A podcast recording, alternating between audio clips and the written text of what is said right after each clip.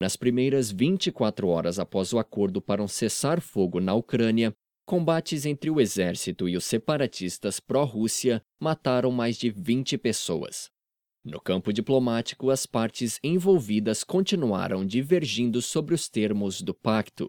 A violência e os impasses entre a Ucrânia, a Rússia e os separatistas dão mais incerteza sobre o cumprimento da trégua, que está prevista para começar neste domingo.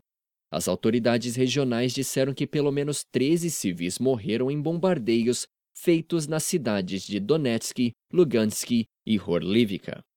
Já o exército ucraniano informa ter tido 11 soldados mortos e 40 feridos nos combates.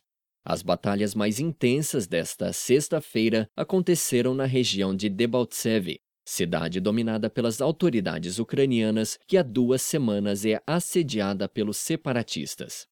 Nas últimas horas, os rebeldes conseguiram fechar o cerco na área. O vice-ministro da Defesa, Petro Meked, exigiu que os rebeldes se retirem da região e da cidade portuária de Moripol até o início da trégua. Segundo o acordo, os dois lados devem retirar suas tropas e armamentos em área de 50 a 140 quilômetros do outro. O presidente ucraniano Petro Poroshenko pediu que não sejam criadas expectativas sobre o cumprimento do acordo.